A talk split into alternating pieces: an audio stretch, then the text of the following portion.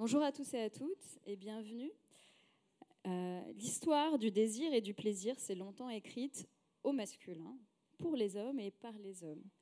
Aujourd'hui, nous avons donc souhaité recevoir trois écrivaines femmes, Émilie Noteris, Emma Becker et Anna Krisch, pour échanger autour des thèmes du désir et du plaisir féminin.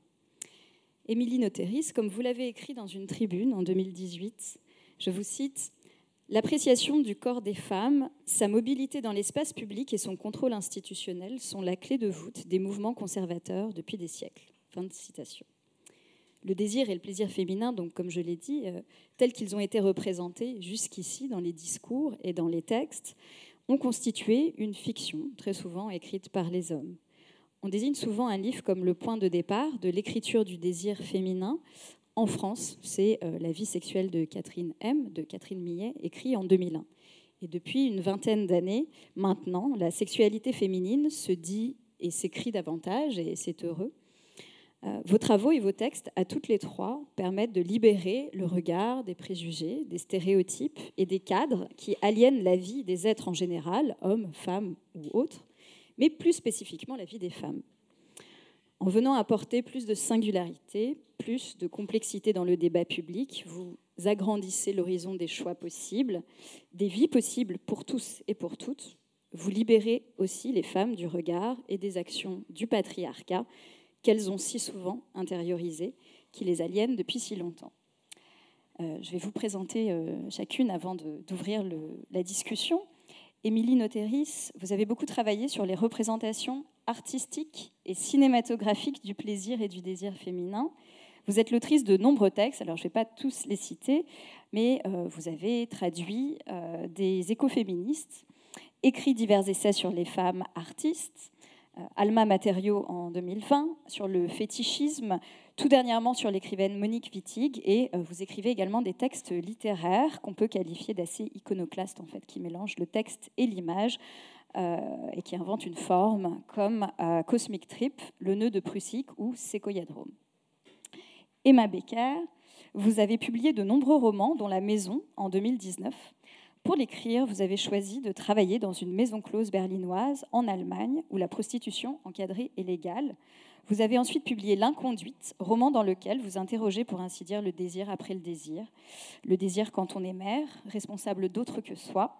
Et votre dernier roman s'intitule Odile l'été et décrit l'initiation réciproque à la sexualité par deux amis d'enfance qui aura marqué et influencé leur, euh, sexualité euh, future.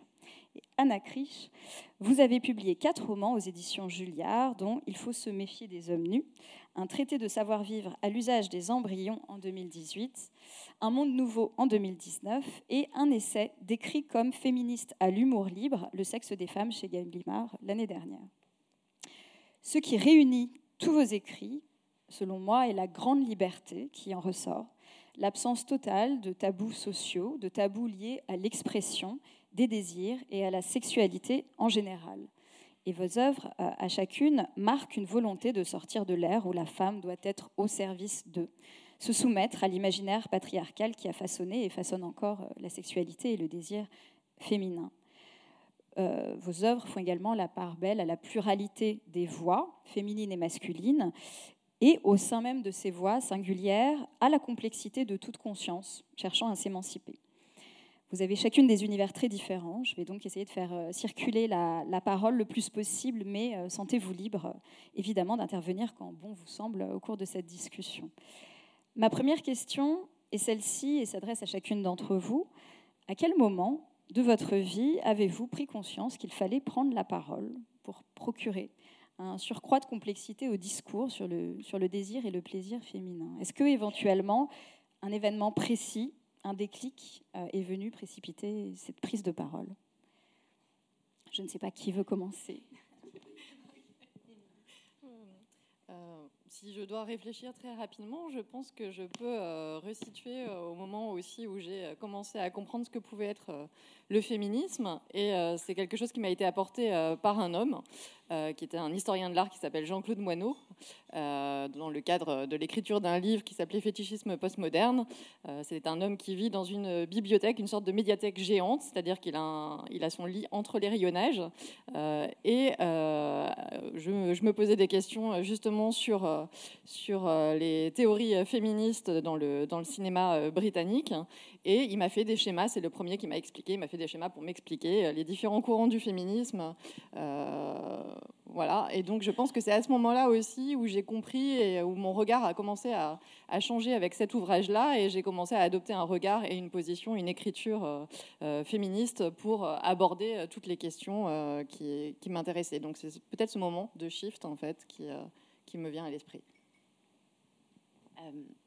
Euh, bah, euh, moi, je, pense avoir. Euh, enfin, j'ai commencé à écrire très tôt, mais j'ai publié mon premier bouquin vers 21 ans, et c'était parce que. enfin, j'avais ressenti le besoin d'écrire parce que c'était une histoire d'amour à laquelle je ne comprenais pas grand-chose, dont je savais simplement que que, j'étais malmenée par elle et je n'arrivais pas à me comprendre moi-même, à comprendre mes réactions. Je n'arrivais pas à comprendre l'autre, mais ça, c'est toujours, toujours un petit peu le même problème. Euh, et j'ai pris conscience du besoin de m'exprimer en tant que femme quand le bouquin est sorti, justement, et que je me suis aperçue que parce que je parlais d'amour et qu'il y avait dedans évidemment du sexe, euh, il était beaucoup plus facile de me ranger moi en tant que jeune femme dans une case qui était celle des auteurs érotiques. Euh, ce que je ne pense pas être, je crois que, que, que ça n'est pas vraiment mon langage. Alors j'aime beaucoup l'érotisme, mais je n'avais pas l'impression de, de parler d'érotisme, j'ai l'impression de parler d'amour. Et, me voyant euh, atterrir dans cette case-là, qui est très réductrice, c'est-à-dire on n'a pas la même tentation de mettre les hommes qui parlent de sexe dans une case d'écriture érotique, parce qu'on considère que le regard de l'homme est universel, euh, que ce dont parlent les hommes, ça parle à absolument tout le monde, et que finalement pour les hommes, le sexe est une problématique normale de la, vie humaine, quelque chose, un phénomène fait, tout à fait banal. Et on a toujours tendance à considérer que lorsque les femmes parlent de sexe, elles ne s'adressent euh, qu'aux femmes, que ça n'est écrit que pour elles. Et, je crois que euh, c'est un moment où je me suis dit qu'il y avait, euh, au contraire, je pense, beaucoup à apprendre pour les hommes de, ce que les femmes pensent et conçoivent de la sexualité, de leur intimité.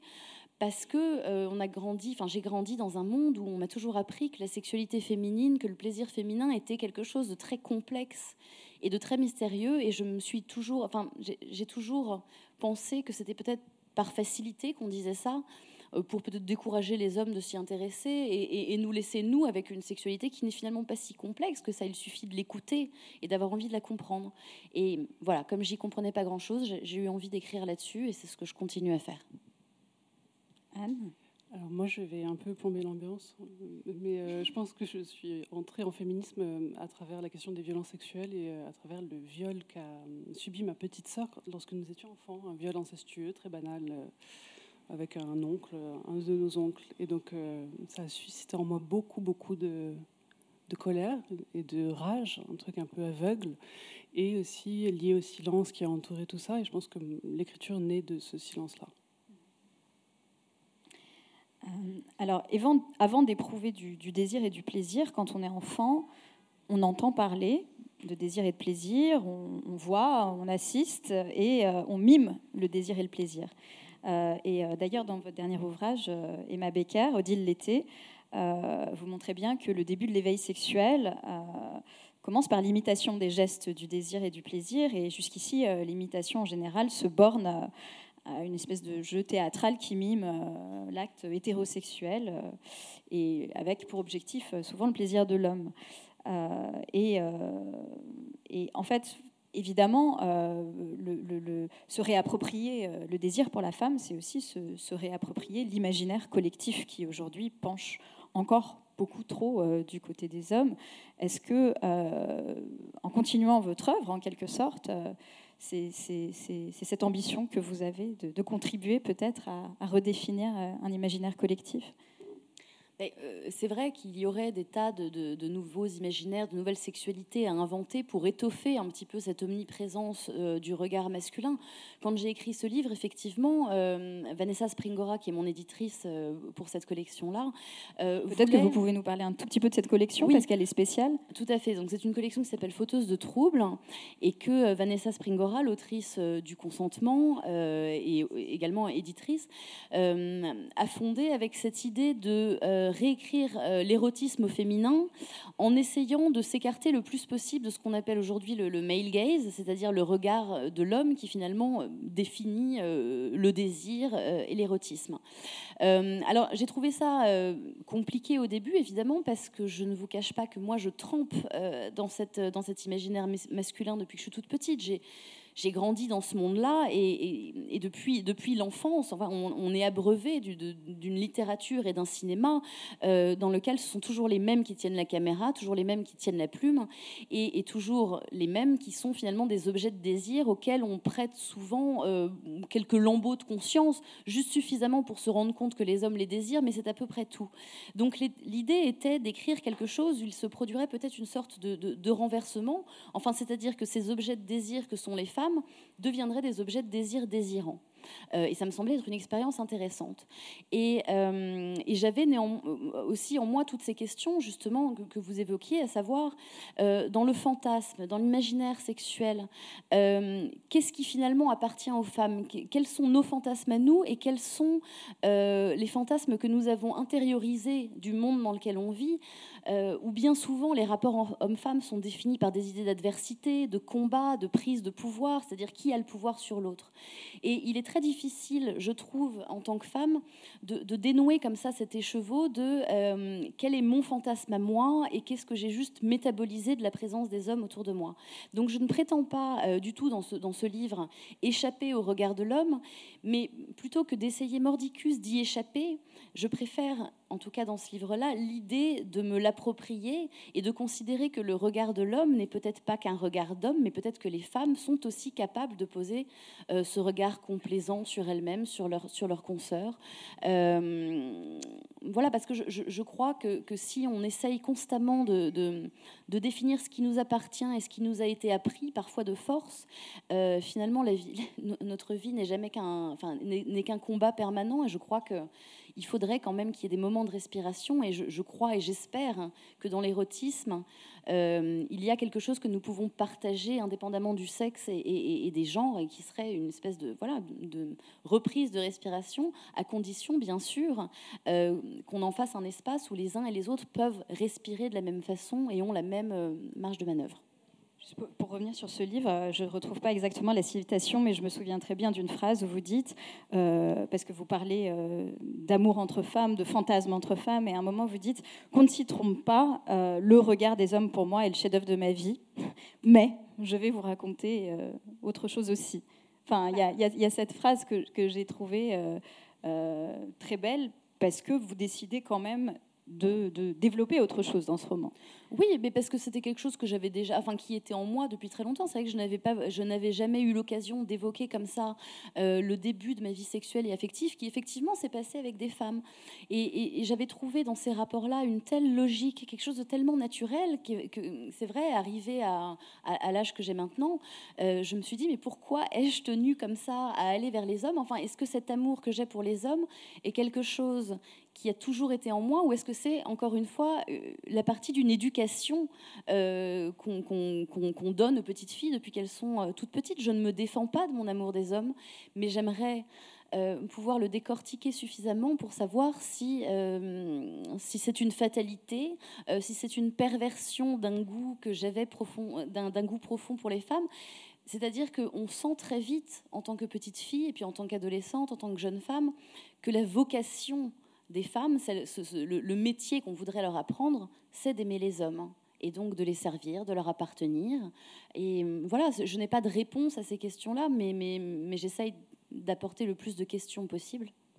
Et pardon, donc euh, je vous redonne la parole, euh, Émilie et Anne, sur la question précédente. Moi, ça fait écho euh, totalement ce que tu, ce que tu viens de dire, parce que quand j'ai été invitée à, intervenir et qu'il y avait les mots euh, désir et plaisir qui se sont mis à flotter euh, sur mon écran, je me suis souvenue en fait d'une phrase qui avait été prononcée dans mon, dans mon enfance par ma mère, qui était de toute façon aucun garçon ne s'intéressera jamais à toi.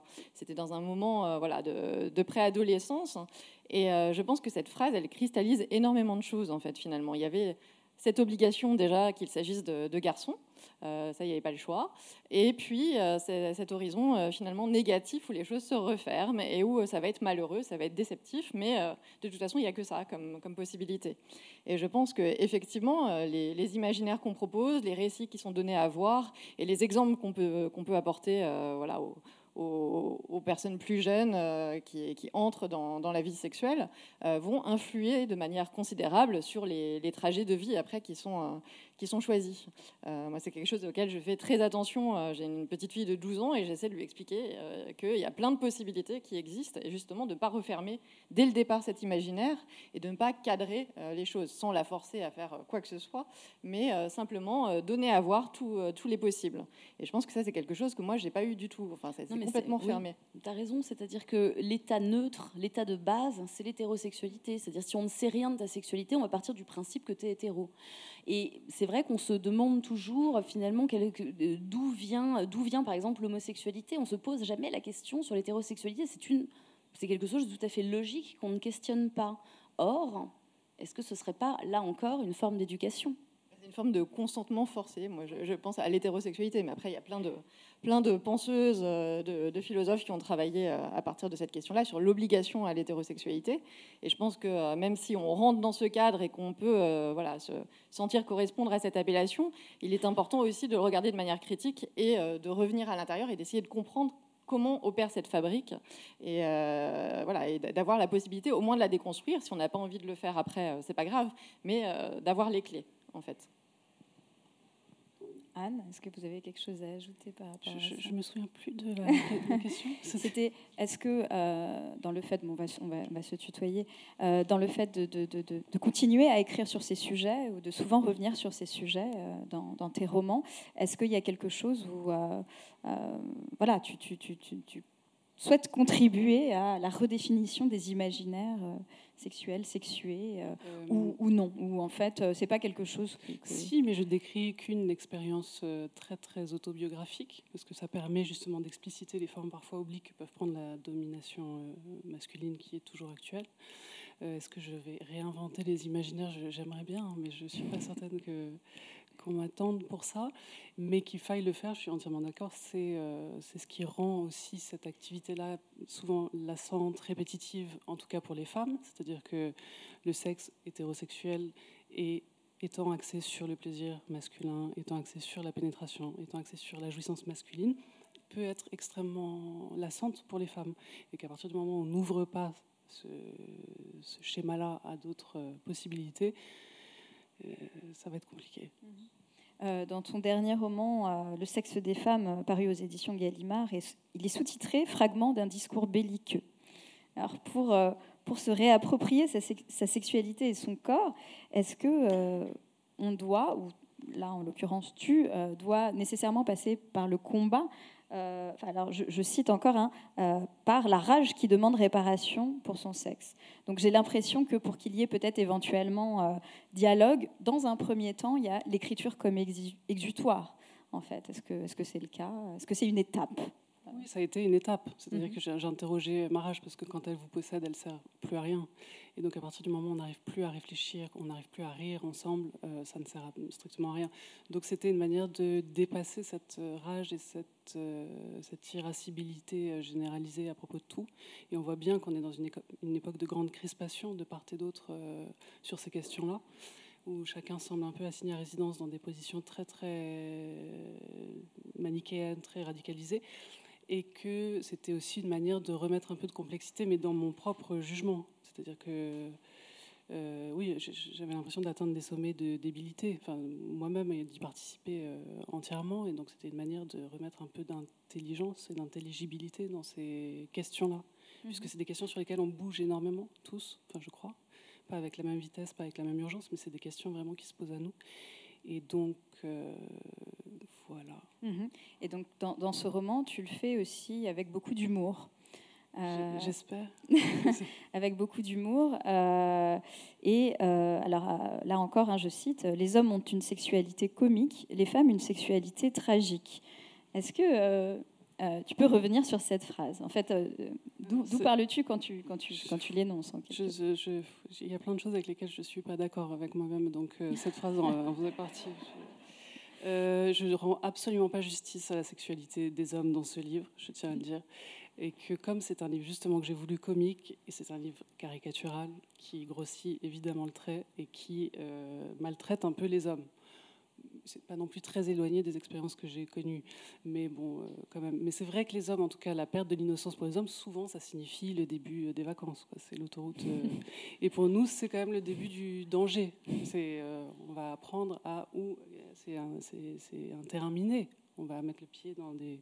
Donc c'est on n'est pas tout à fait égaux dans cette découverte-là aussi de la sexualité et du plaisir. Mais j'ai oublié la question aussi. Non, bah.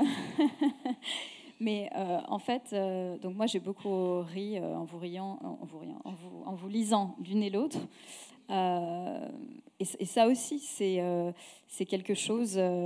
en fait, voilà, vous, vous, vous, Enfin, comment, comment ça s'est passé ce, ce, Vous avez beaucoup réfléchi à Enfin, parce que vous, vous, vannez beaucoup les hommes, en quelque sorte. Enfin, il y a beaucoup de pics. Euh, et en même temps, évidemment, il y a une grande tendresse envers eux. Enfin, il y a, enfin, c'est, il y a les deux. Il y a les deux. Euh, mais voilà, est-ce que éventuellement vous pouvez nous dire un mot euh, l'une et l'autre sur l'humour et, la manière dont vous maniez l'humour dans vos, dans vos romans ou... Euh, moi, c'est vrai que ça m'intéresse énormément, la question de l'humour et sa place dans la littérature. Et euh, justement aussi la manière dont les femmes l'utilisent ou pas. Et comment c'est euh, pas exactement ce qu'on attend ni d'un grand livre de littérature, et en particulier pas d'une femme qui écrit. et c'est vrai que moi, ça m'intéresse beaucoup par goût naturel, par pente. C'est ce que je préfère. Je pense que c'est ce qui permet de faire passer les idées les plus subversive, pardon, et, euh, et quand même de rendre audible un certain nombre de choses qui ne le sont pas, et puis d'aller un peu très loin euh, et que ce soit acceptable, en fait, tout simplement.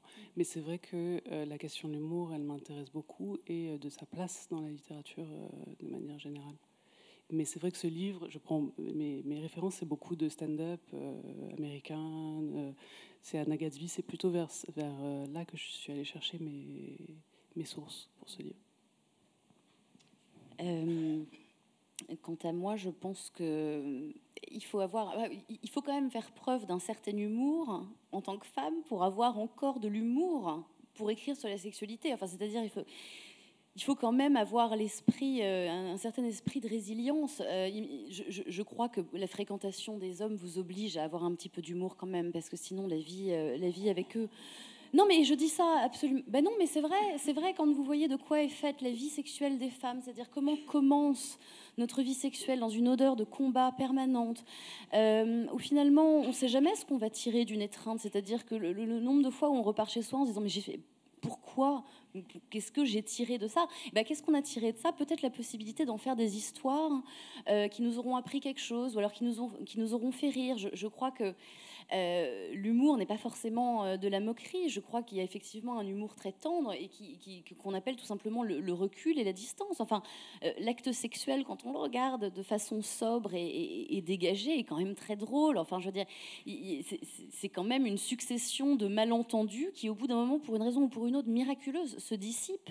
Et je crois que on a longtemps parlé de sexualité de façon très grave hein, et je pense que ça a contribué à, accentuer comme ça la distance entre les êtres, en particulier entre les, entre les hommes et les femmes, parce que on s'imaginait que, les hommes étaient tout à fait capables de se livrer à cette, activité-là cette activité-là de façon légère et dégagée et sans aucun affect, mais que les femmes en faisaient forcément quelque chose de sacré, quelque chose de... Oh, il faut forcément que ce soit de l'amour. Et, je pense que là, il y a une, il y a une certaine forme de confusion, un, certain malentendu. Euh, je crois que le, le but est quand même de se rapprocher les uns des autres. Et on peut faire le choix, euh, à certains moments en tout cas, de se dire que la sexualité n'est pas forcément quelque chose de grave, que c'est quand même censé être une activité euh, qui fait plaisir. Alors c'est rare que les paramètres soient rassemblés pour que ça ne soit qu'une activité qui fait plaisir, mais si elle ne fait pas que plaisir, alors peut-être qu'elle peut être... Euh, intéressante pour ce qu'elle est, c'est-à-dire philosophiquement, psychanalytiquement, on peut peut-être en tirer des choses euh, qui aideront à faire en sorte qu'il n'y ait pas constamment comme ça ces malentendus euh, larvés entre les hommes et les femmes. Je crois qu'on n'est pas obligé d'en faire un drame, on peut en faire un sujet de ridicule ou un sujet de, un sujet de blague. Euh, en tout cas, je, crois que c'est important aussi que, les femmes s'emparent de cette capacité de sarcasme et d'ironie, euh, quand on voit notamment euh, l'importance du, regard sur soi, de la représentation de soi quand, quand on fait l'amour. je crois que si, si on n'a pas d'humour sur l'autre ou sur soi, on ne peut pas espérer pratiquer cette activité de façon satisfaisante. Oui, Émilie. Oui, moi je ne devais pas répondre à la question de l'humour, mais je vais quand même y répondre.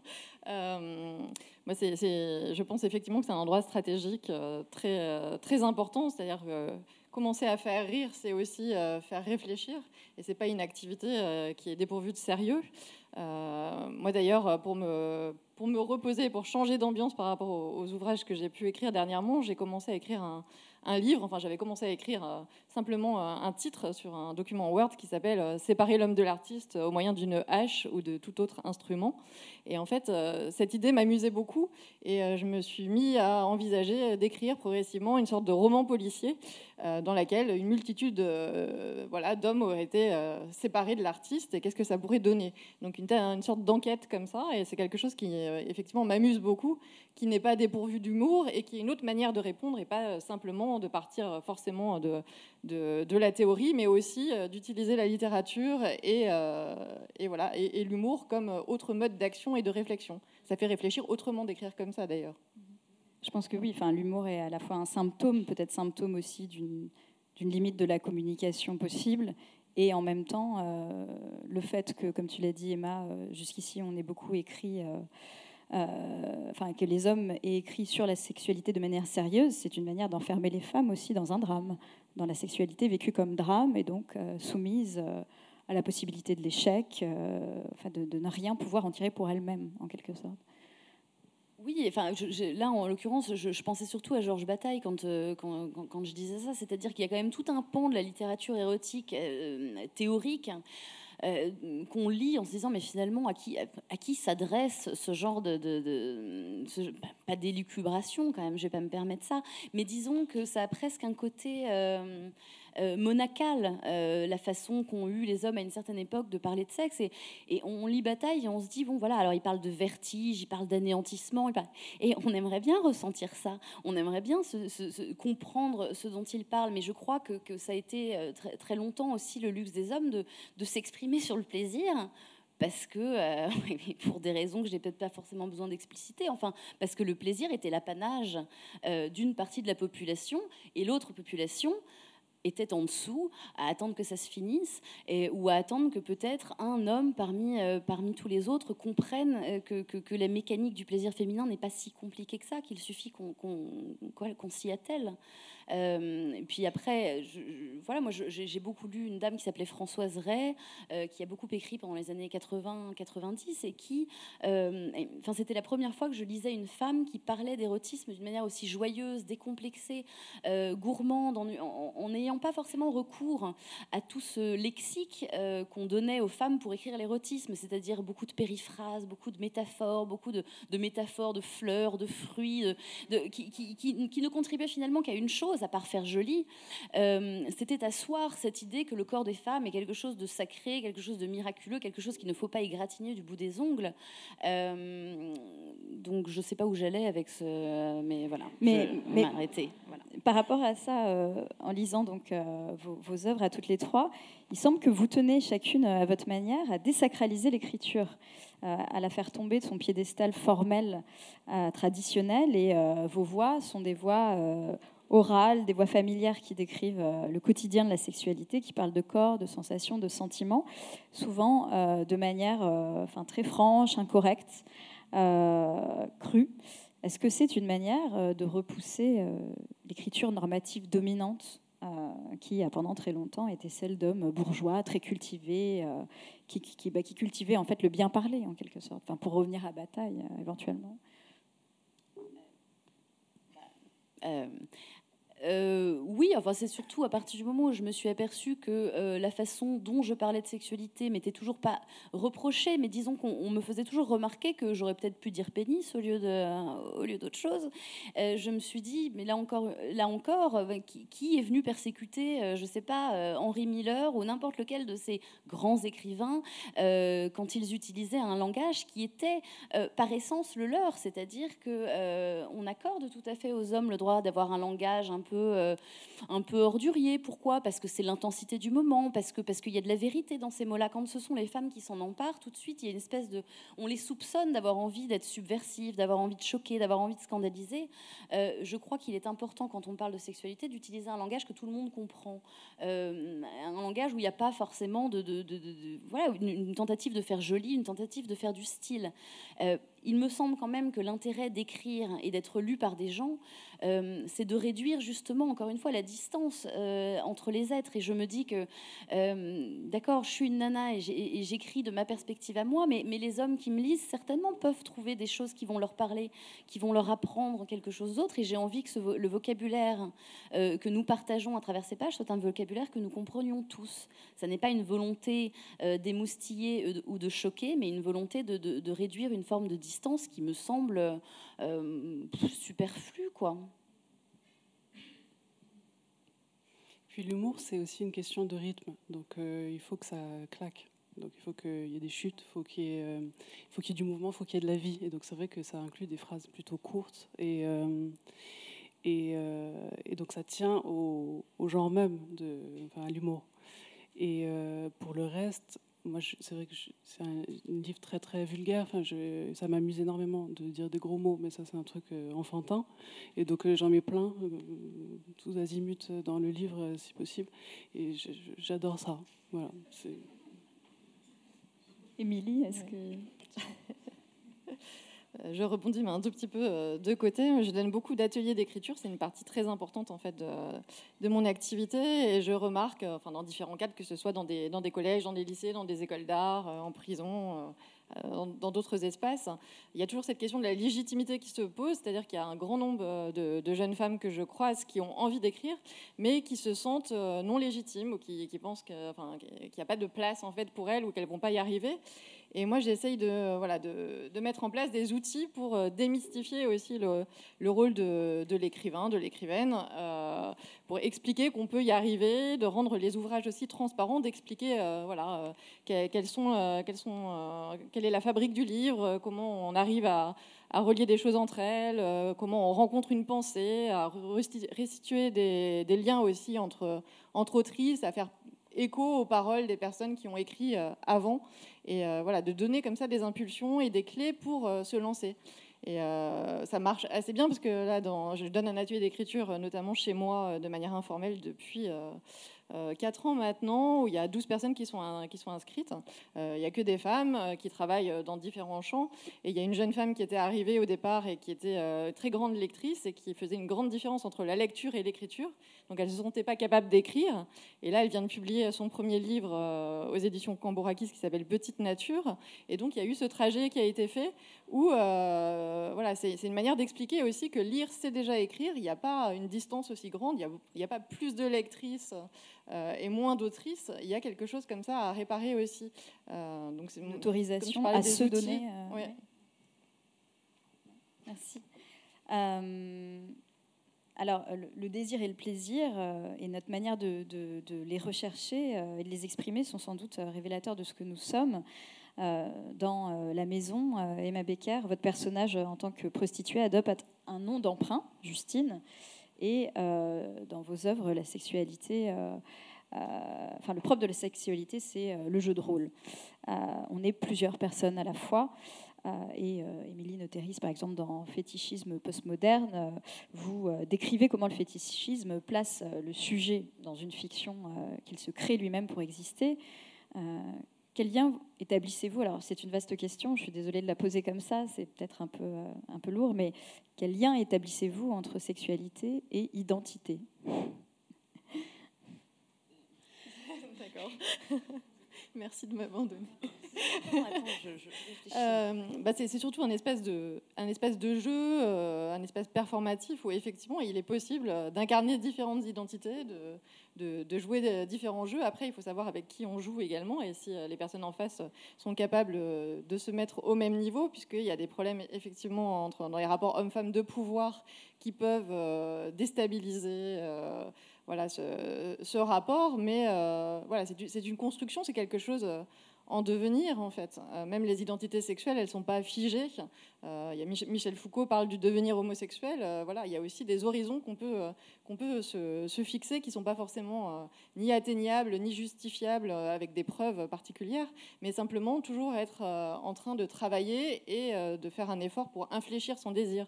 Par exemple, voilà, accepter euh, différents, corps, euh, différentes identités et apprendre à aimer des personnes qui sont différentes.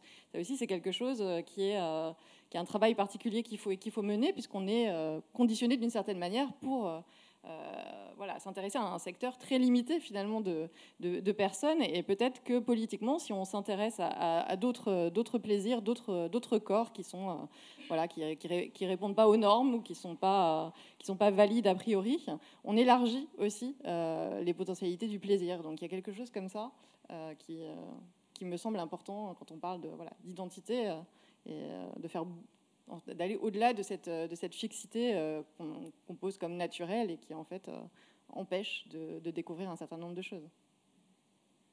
Vous voulez réagir Oui.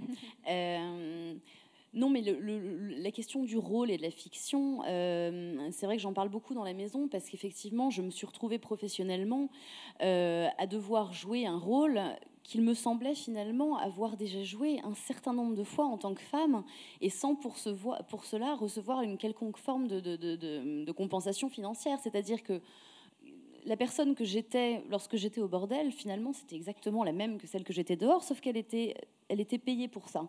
C'est-à-dire, et bon, ça, ça a l'air pas très joyeux ce que je vous raconte, mais en vérité, ça n'est pas si grave que ça. Ce, que je veux simplement dire, c'est que euh, j'ai l'impression euh, d'avoir été depuis, depuis, très longtemps, depuis, toute petite, conditionnée comme ça par la littérature, par le cinéma, par, par, tout ce qu'on nous a fait absorber finalement, euh, à une forme de service sexuel vis-à-vis de l'homme. C'est-à-dire qu'il y avait, et j'en parle d'ailleurs dans Odile, c'est-à-dire que ces deux petites filles reproduisent entre elles des jeux euh, qu'elles ne connaissent encore pas, c'est-à-dire qu'elles n'ont pas encore eu de contact avec l'homme. Pourtant, elles savent très bien, en jouant aux petites filles, à la petite fille et au petit garçon, que le petit garçon, c'est celui qui prend et que la petite fille, c'est celle qui se laisse prendre. Et ça passe par des représentations comme La Belle au Bois dormant, dont je parle, où euh, il y avait ce jeu de, la petite fille qui reste allongée avec les yeux fermés, comme si elle dormait depuis 100 ans, et puis le prince qui arrive, qui déboule et qui, euh, et qui l'embrasse comme ça.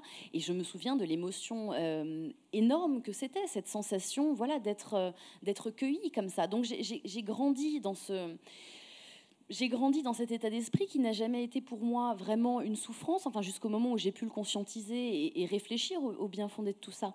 Mais donc je me suis retrouvée voilà, à travailler pendant trois ans dans, une maison close où je faisais ce boulot qui ne me semblait pas être très différent euh, d'un boulot, euh, d'un boulot de, entre guillemets, euh, de femme. Mais je crois que les choses sont ainsi faites aussi parce qu'on ne laisse pas beaucoup, enfin, parce qu'il m'a toujours semblé très compliqué de naître qu'une seule personne, euh, en l'occurrence quand j'étais avec un homme, c'est-à-dire qu'il s'opère très souvent, mais je ne vais pas généraliser parce que je, ne doute pas que dans l'assistance, il y a sans doute des femmes qui sont sexuellement plus épanouies que moi, mais c'est-à-dire qu'il s'opérait une forme de dédoublement où euh, il y avait une partie de moi qui était en effet euh, très affairée à ce qu'elle était en train de, faire, et puis une partie de moi qui était en train de réfléchir et qui finalement empêchait euh, cette, cette, partie charnelle de moi de s'abandonner complètement et de n'être finalement qu'un corps qui ressent.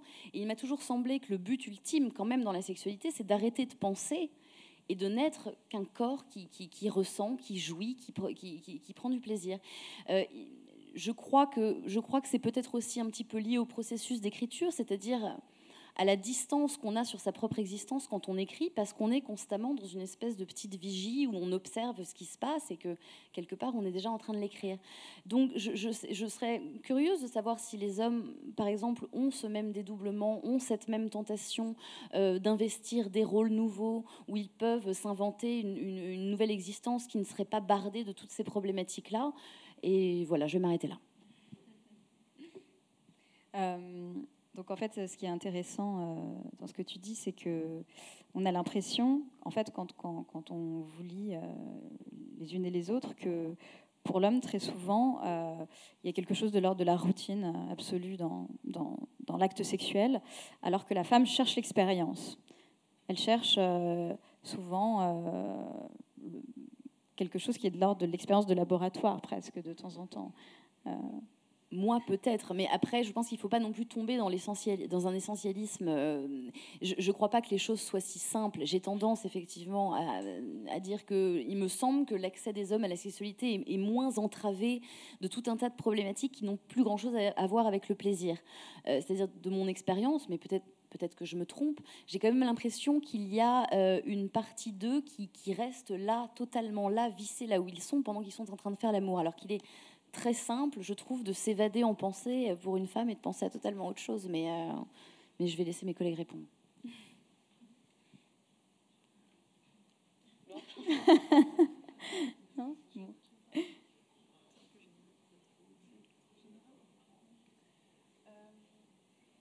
je passe à la question suivante. on ne va pas statuer sur le, sur lequel tous les hommes et toutes Bien les, sûr, évidemment. femmes. Non, mais c'est évident. Euh, euh, alors, les, notions de marge et, de normes sont essentielles pour euh, appréhender vos livres, puisque, en fait, chacune, vous faites fi des normes pour, ériger la vôtre, pour la chercher. Enfin, et vous vous plaisez toutes bien plus dans les marges euh, Émilie Noteris, vos travaux s'intéressent aux écritures et au comportement de marge. Je pense notamment donc euh, à ce livre sur le fétichisme, à vos textes littéraires hybrides qui mêlent texte, euh, images et bien plus. Et vous écrivez dans Alma Matériaux je voulais me passionner pour ces découvertes, être emporté et surtout ne pas cocher des cases, un trajet long qui nécessite une immersion et un déplacement, pas une mode. Euh, et de votre côté, euh, Emma Becker et Anna Krisch, vous n'hésitez pas à mettre en scène l'une et l'autre des héroïnes qui ne sont pas forcément bienveillantes, critiques à l'égard de la société, marginales, aimant souvent à jouer les parasites, qui se sentent de trop, souvent en crise. Euh, D'où ma question, est-ce qu'il faut enfin, faut-il forcément assumer une forme de marginalité pour trouver son plaisir, son désir?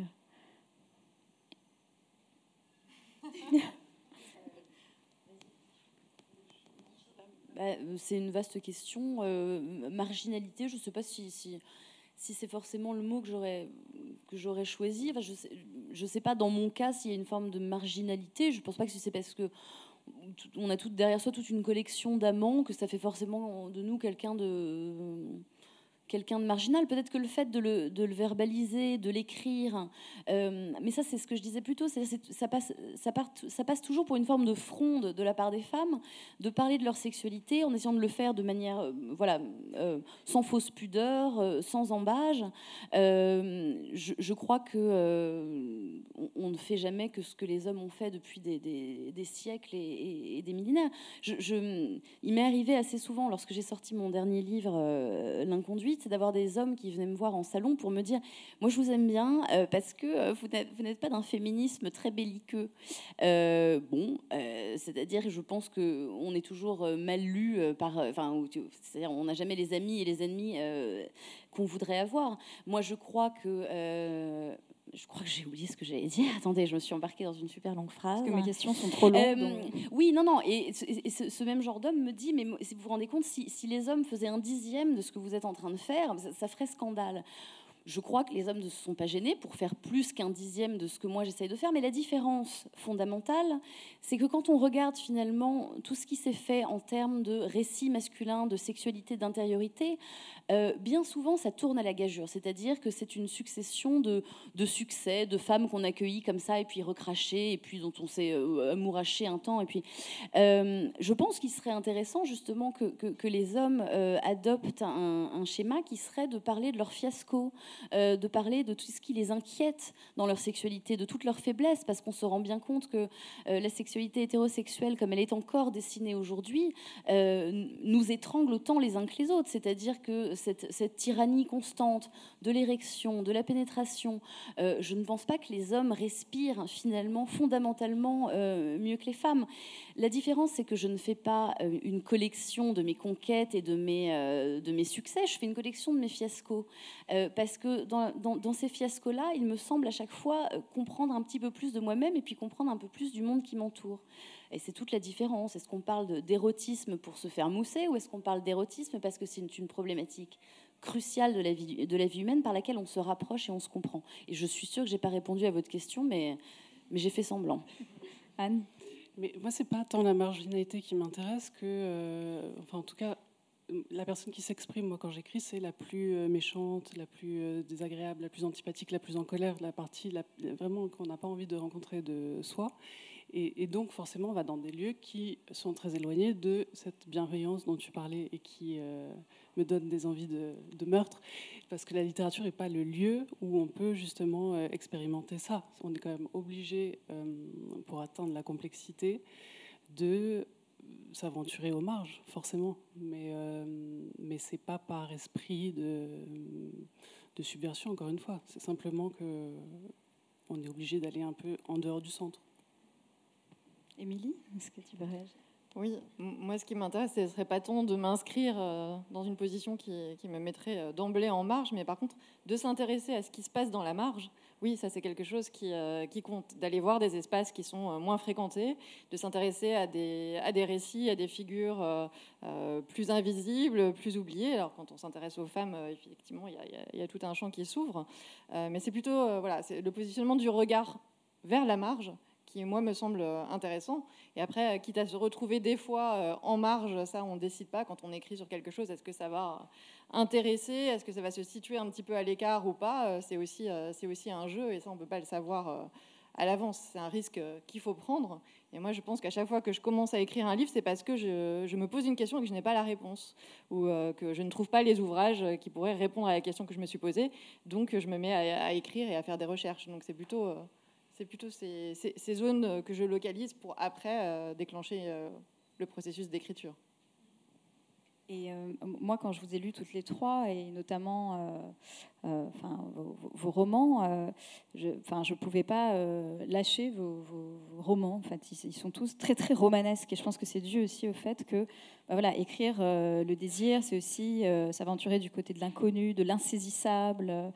Et donc, euh, voilà, est-ce que vous avez une réflexion sur ça, sur le fait qu'en fait, écrire le désir, c'est quelque chose d'hyper romanesque, et notamment à travers euh, le fiasco, l'échec, le raté euh. Je vous laisse. Non, je prenais juste mon micro, mais je, je, réfléchis là en vrai. Parce qu'il y, a quelque chose de l'ordre de, de, de l'élan, enfin, il y a quelque chose de très entraînant euh, par exemple, je prends tes récits, Emma, euh, c'est très entraînant, c'est très addictif. C'est comme, euh, c'est des, des page-turners, un petit peu. Je ne bah, sais pas si on te l'a déjà dit. Bah, pas, pas, suffisamment donc merci, merci beaucoup. Bah, bon, alors je, vais arrêter de parler des hommes et des femmes, je vais parler de moi. En l'occurrence, pour changer. En l'occurrence, parler d'érotisme, inventer une histoire autour de la sexualité euh, m'a toujours semblé être un espace de liberté que je n'avais peut-être pas euh, dans ma vie euh, sexuelle. Enfin, si, dans un sens, oui, bien sûr, mais enfin, l'écriture est quand même la la marge de manœuvre la plus large. Enfin, on peut être absolument, on peut être absolument qui on veut. Et, c'est vrai que euh, très souvent euh, dans ma vie, j'ai l'impression que la richesse de ma vie intérieure, de ma capacité à fantasmer, de ma capacité à investir euh, des hommes que j'avais encore jamais vus, mais, qui pour une raison ou pour une autre me fascinaient, bien souvent, c'est rentré en, ça, a fait quelque part un moment choc avec la réalité quand je me suis aperçue que bah, bah, ces hommes-là n'avaient peut-être pas les proportions que j'avais pu leur donner dans ma tête ou alors euh, je m'étais imaginé être une femme qu'en réalité je ne suis pas. Et la, littérature, enfin l'écriture en tout cas, vous, vous permet, et ça, semble un peu pathétique de le dire comme ça, mais de devenir ce que vous auriez toujours voulu être. Euh, en ceci, je pense qu'il y a, dans, l'écriture et probablement encore plus dans l'écriture érotique, une démarche euh, un peu, oui, un peu égoïste et pathétique de regarder qui, qui je pourrais être si j'avais l'audace d'être la femme que je suis. donc oui, écrire la sexualité, c'est le jeu ultime parce que c'est là qu'on peut se réinventer euh, et réinventer l'autre euh, à l'infini. Et puis il y a toujours cette possibilité euh, que moi je trouve assez merveilleuse de pouvoir euh, provoquer chez le lecteur les mêmes émotions que la littérature érotique a pu me provoquer quand j'étais plus jeune. Parce que c'est vrai que maintenant je suis un peu un vieux libertin usé, donc ça ne me fait pas exactement le même effet, mais, mais ça a été mes premières émotions euh, de jeune fille, et c'est vrai que j'ai grandi dans cette idée de vouloir euh, évoquer la même chose aux, gens qui me lisaient. Donc bah, j'essaye de, de m'appliquer et de de lire ce que j'aimerais écrire, en, enfin non, d'écrire ce que j'aimerais lire moi euh, en, termes de littérature érotique.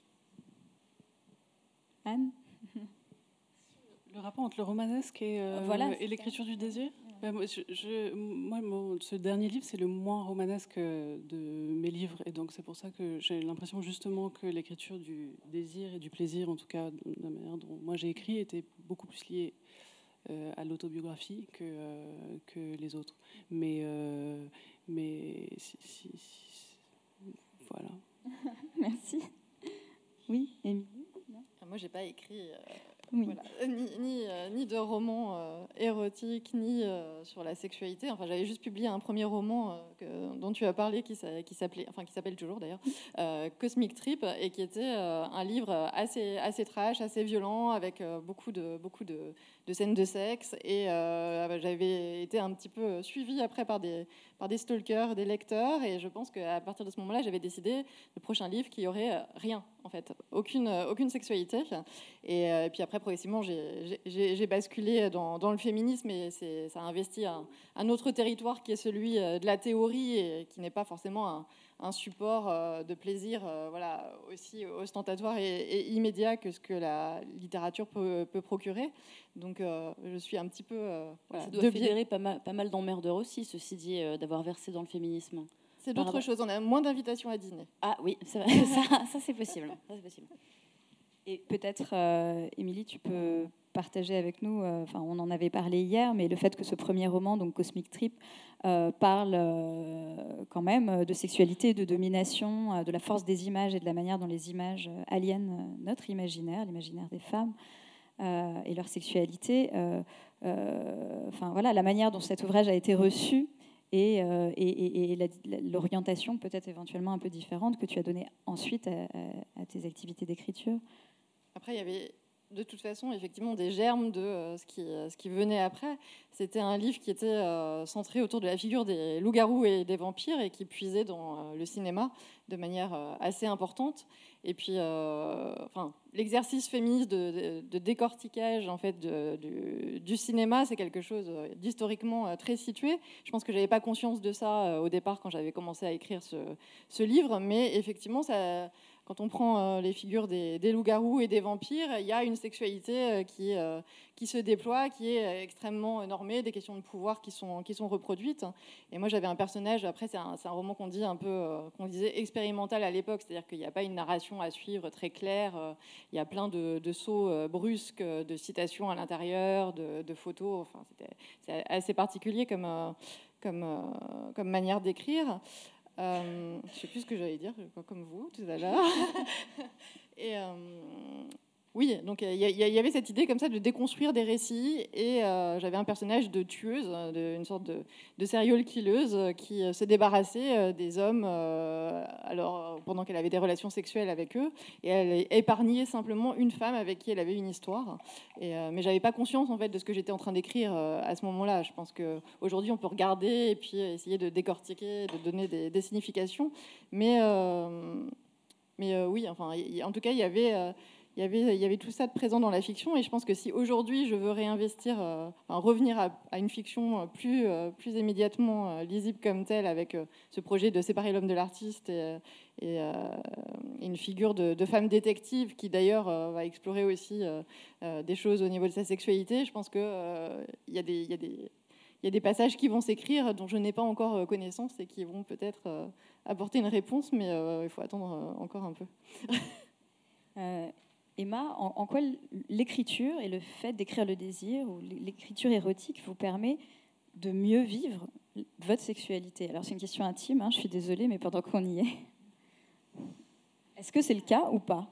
Est-ce que c'est le cas? Euh, De mieux la comprendre mieux Bah, l'appréhender de mieux la comprendre, oui, j'imagine, parce que euh, je, je- depuis, depuis le temps que j'écris là-dessus, il faudrait quand même que. Enfin, j'ose espérer que, que- que ça m'a apporté un certain nombre d'éclaircissements sur moi-même.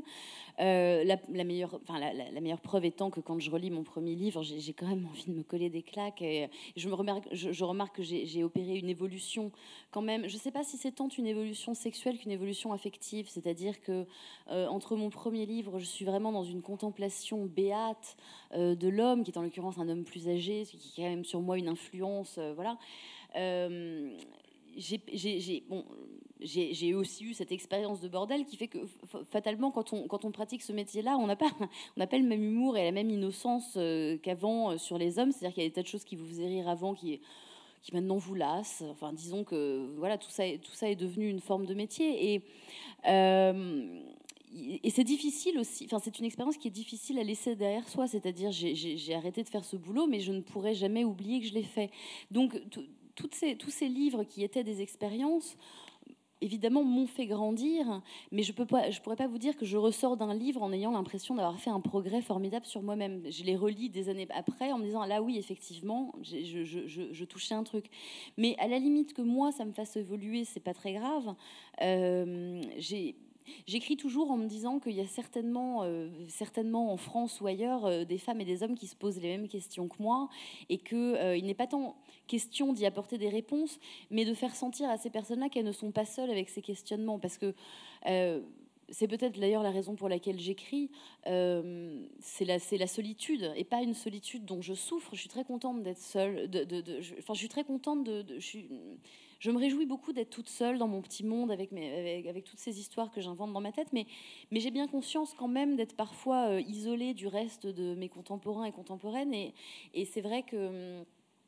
Euh, que je trouve qu'il y a pas, des moments aussi tellement compliqué dans, cette existence, enfin des choses qui vous traversent, qui sont tellement dures à, à métaboliser et à s'expliquer que euh, que voilà écrire, euh, écrire pour moi c'est ça aussi, c'est de se dire bah il y a bien, il y a bien euh, un crétin ou une crétine à qui ça aura parlé et qui se sera l'espace d'un instant euh, senti compris, épaulé, soutenu. voilà donc euh, ma, ma sexualité, bon, écoutez.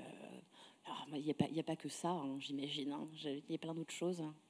Et euh, on a l'impression, euh, enfin en tout cas, je parle du dernier livre d'Anne et, et de vos romans, Emma, que euh, quand vous écrivez, vous, vous mettez tellement euh, de vous, en fait, euh, dans ce que vous écrivez, que euh, je, me, suis posé la question de la limite. En fait, Euh, par exemple, pour écrire La Maison, euh, bon, voilà, euh, vous avez euh, travaillé euh, dans une maison close. euh, quelle limite vous vous, êtes mis à ce moment? Est-ce que vous n'êtes pas mis de limite et vous vous êtes dit, bon, euh, on verra euh, Et euh, donc, enfin, quel est le risque que vous prenez? Parce que finalement, écrire, c'est aussi un risque euh, de, de, de, de, faire face au, au gouffre euh, que nous sommes. Et donc, euh, voilà, oui, oui. comment est-ce que vous gérez ça?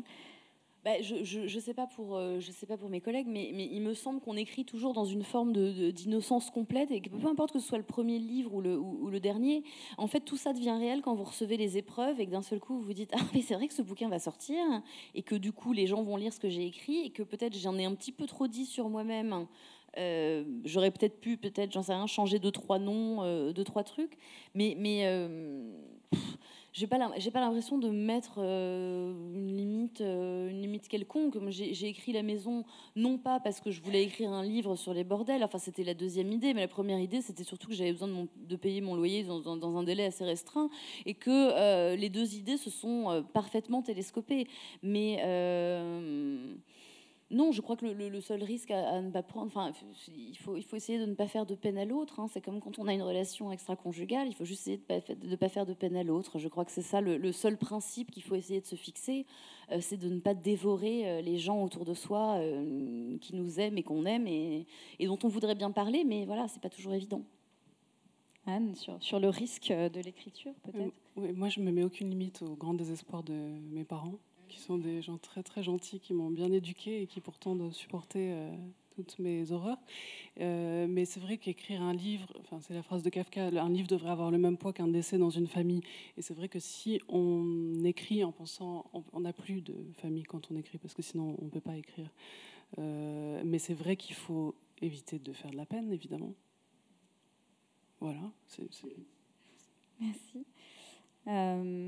et dans, vos romans, vous exprimez beaucoup les contradictions qui existent entre l'éthique des personnages, justement, qui repose sur le respect, le consentement, le libre choix, etc., et les désirs, des, enfin, voilà, qui, pointent souvent du côté des jeux de domination, de soumission. et, voilà, et là aussi, euh, là aussi, dans, Odile l'été, donc euh, vous, décrivez euh, Emma, enfin tu décris Emma, donc les jeux de deux petites filles qui deviennent des jeunes filles puis des femmes. et elle, elle, elle, retombe en quelque sorte hein, dans la question de la domination de l'un sur l'autre. comment, faire face à, cette contradiction entre le fait de, de voilà, de, de, de que le désir vient systématiquement euh, déborder sur, euh, sur l'éthique, sur le vivre bien, sur... Euh, bah, je, pense que voilà, une fois qu'on sait que le sexe est au fond éminemment politique et que le, désir l'est aussi, après il faut se trouver une capacité de respiration là-dedans. C'est-à-dire qu'on ne peut pas être tout le temps dans une logique de, déconstruction de ce qui nous excite, de ce qui nous stimule, de ce qui nous... en l'occurrence, dans, Odile, c'est vrai que j'ai toujours eu tendance à penser que ces rapports de domination, soumission, qui sont intrinsèquement larvés dans la sexualité euh, hétérosexuelle, étaient justement euh, quelque chose de profondément hétérosexuel. C'est-à-dire que la présence de l'homme euh, impliquait ces rapports de, pouvoir et de. pour pour l'avoir constaté, je, ne crois pas en fait que ce soit lié à l'hétérosexualité. Je crois que la, pulsion sexuelle, que le désir sexuel comprend en, elle-même un, un, rapport de force. C'est-à-dire que quand on désire, on n'a pas forcément envie de flatter l'autre dans le sens du poil. On n'a pas forcément envie de voir quelque chose de joli, de sentir des odeurs qui nous flattent. On a, on a, on a, en fait, on a plutôt envie d'une forme d'abjection et d'anéantissement, que ce soit l'anéantissement de l'autre ou l'anéantissement euh, de soi. Euh, donc, bah, non, mais ce, livre a été l'occasion de, réfléchir là-dessus. Et puis, je ne sais pas si, si, si, tu voulais parler de ma scène avec les ouvriers, c'était ça que tu voulais dire? pas cette scène particulièrement en tête, mais pourquoi pas euh, Non, mais alors je, ne vais pas en parler, je ne vais pas vous spoiler le livre. Mais euh, non, mais, mais voilà, c'est-à-dire que j'essaye d'être dans une espèce de, décortication joyeuse euh, d'un phénomène qui, qui, qui ne l'est peut-être pas fondamentalement, qui est cette, voilà, cette mainmise des uns sur les autres, et comment est-ce que ces autres qui sont un peu écrasés euh, par tous les affects qu'on leur fout sur le, sur coco, euh, comment faire pour, euh, réussir à avoir une sexualité satisfaisante dans laquelle on se retrouve et dans laquelle on n'est pas constamment à se regarder dans les yeux de l'autre. Voilà.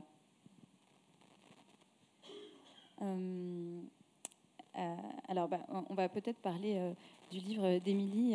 vous avez écrit donc une, biographie, un essai biographique sur Monique Wittig.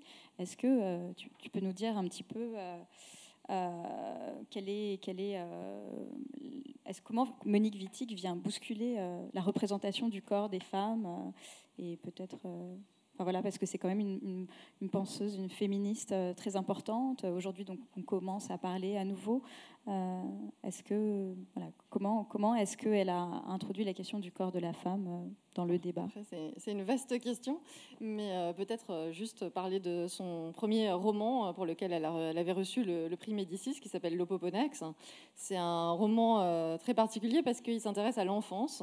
Alors l'enfance d'une petite fille que l'on suit qui s'appelle Catherine Legrand, mais qui n'est pas vraiment le personnage principal. Et en fait, c'est le, le on qui parle, donc c'est un pronom indéfini. Et elle a voulu, euh, d'une certaine manière, euh, elle, dit qu'elle dispose des, chevaux de Troie dans, la conscience, c'est-à-dire qu'elle a voulu, par l'usage de ce pronom on et cette focalisation sur l'enfance, essayer d'amener à une conscience euh, qui permette de prendre en compte l'expérience lesbienne, puisque finalement, quand on regarde les, enfants, on les juge moins sévèrement, on est capable de, suivre un personnage d'enfant, de s'y attacher et, de le laisser vivre sans le juger et elle a voulu voilà, utiliser euh, cette stratégie-là. Alors, euh, il y a, euh, enfin, on parle d'enfants, hein, ça va jusqu'à l'adolescence, c'est pas fixé en termes d'âge, mais il y a la découverte de l'amour et, et cette première, une première émotion ressentie avec une autre petite fille. Donc, elle s'intéresse, elle s'est intéressée à ce moment-là, c'est-à-dire que le moment où quand on est enfant, on commence à comprendre qu'on vit dans un monde d'adultes et on va se frotter à des résistances, des obstacles, et quelles sont finalement les, possibilités de, de, mouvement dont on dispose. Et voilà, donc ça, c'était le moment très important de l'enfance. Après, elle a écrit un livre qui s'appelle Le corps lesbien, qui est qui est écrit en réponse justement à toutes les, métaphores qui courent sur euh, euh, le corps de la femme, la sexualité. Elle a voulu démonter ça. Et c'est un livre qui est euh, voilà, assez, assez violent finalement, puisqu'il il s'intéresse aux, humeurs, aux organes, et finalement tout le corps devient sexuel. Ce n'est pas uniquement voilà, les, les, zones habituelles, mais comment on explose finalement la sexualité. Et c'est quelque chose d'assez violent aussi, de transgressif. Mais euh, voilà, elle s'est intéressée euh, à la représentation de la sexualité à, divers endroits. Euh, après, on peut partir dans plein de Merci. directions. alors moi, j'avais une question sur l'écriture et la relecture. donc peut-être une, dernière question sur l'écriture et la lecture. moi, je me, je me disais quand, quand, je vous lisais, Emma Becca, quand vous voilà, vous avez cette écriture euh, érotique du désir, et dans la mesure où le désir, euh, euh, enfin, écrire le désir, c'est exprimer un, élan, une spontanéité unique. Est-ce que, en fait, après avoir écrit le désir, après avoir écrit des pages et des pages érotiques, vous, vous, revenez et vous vous relisez beaucoup ou pas? Comment ça se passe? La question de la relecture. C'est mon grand plaisir de me relire. J'aimerais bien pouvoir écrire un petit peu plus pour me relire un petit peu plus. C'est-à-dire que euh, j'ai pas l'impression de ressentir un plaisir euh, transcendantal à, à écrire. Enfin, je, je, je, le fais bravement. Ce que je préfère de mon boulot, c'est vraiment euh, de me sentir écrire, enfin, de, de, me sentir suffisamment écrire pour me dire ah, après je vais me faire un café et je vais me relire toutes ces, je vais me relire ces trois pages que j'ai. C'est ça mon vrai plaisir et je pense qu'il y a quelque chose de, tout à fait masturbatoire là-dedans. Euh, je, je, m'en cache absolument pas. Et c'est peut-être aussi pour ça que j'écris sur ces, sur ces problématiques-là. Euh, pour moi, il y a quelque chose de, sexuel, enfin d'enfantin et de sexuel dans, dans, dans, l'écriture. Euh, et puis, je, trouve au-delà de ça que, tout ce processus de, quand on en arrive vraiment à la réécriture avec son éditeur, pour moi, c'est aussi une partie très gratifiante du métier, où, parce qu'au bout vous n'êtes plus le meilleur juge de ce que vous écrivez depuis 3-4 ans. Et, je trouve ça très agréable d'avoir ce, regard neuf euh, de l'autre sur, euh, ce que vous avez euh, écrit. Mais, mais l'écriture n'est pas une souffrance pour moi non plus. C'est une activité. Voilà. Merci. Bon, bah, je crois que si personne n'a plus rien à ajouter, on va s'arrêter là. Merci infiniment pour. Merci à vous.